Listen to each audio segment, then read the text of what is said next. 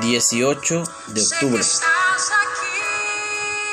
Espina penetrante.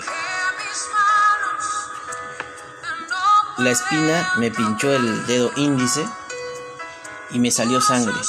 Instintivamente retraje la mano mientras gritaba y me quejaba. Pero no debería haberme sorprendido. Tratar de podar sin guantes un arbusto espinoso era la receta exacta para lo que acababa de suceder. Tanto el dolor como la sangre demandaron atención y mientras buscaba una venda, inesperadamente me encontré pensando en mi Salvador. Después de todo, los soldados lo forzaron a ponerse una corona de espinas. Juan 19, 1 al 3. Si una sola espina duele mucho, pensé, ¿cuántas más agonía infligiría una corona entera de espinas? Y esto fue una pequeña porción del dolor físico que sufrió Jesús.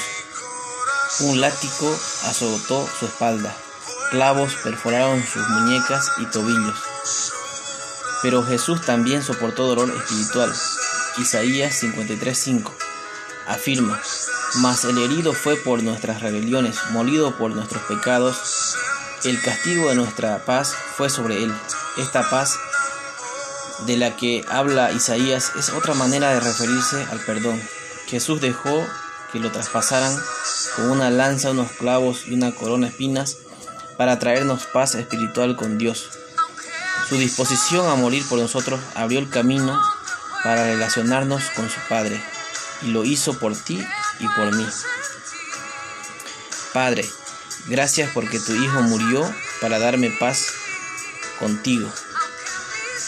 Que tengas un lindo día y recuerda, Jesús permitió que lo traspasaran para que tengamos paz espiritual con Dios.